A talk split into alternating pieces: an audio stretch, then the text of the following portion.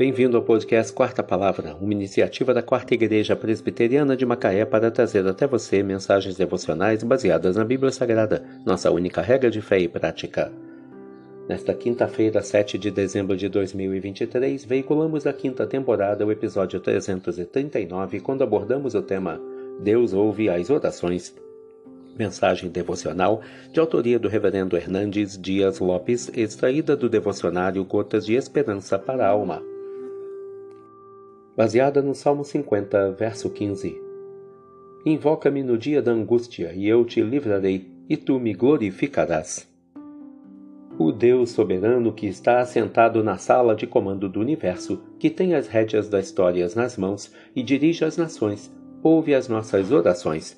O Deus amoroso que nos conhece e nos ama, diz-nos em Sua palavra: Invoca-me no dia da angústia, e eu te livrarei, e tu me glorificarás. Deus nos ordena buscá-lo na hora da angústia e promete responder nossas orações. Orar é conversar com aquele que está no trono e tem os destinos da nossa vida sob seu controle. Deus muda as pessoas e as circunstâncias por meio da oração. Ele pode transformar fracassos em triunfos, noites em manhãs cheias de luz, lágrimas em fontes de consolação. Deus age por meio da oração. Quando o homem trabalha, o homem trabalha. Mas quando o homem ora, Deus trabalha. Deus livra por meio da oração. Deus livrou Ló de Sodoma pela oração de Abraão.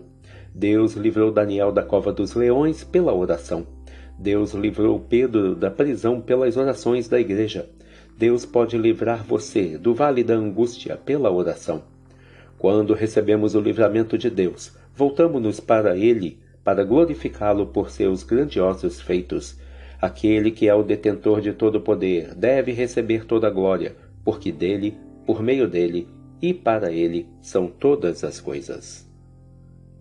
Invoca-me no dia da angústia, e eu te livrarei, e tu me glorificarás. Salmo 50, verso 15.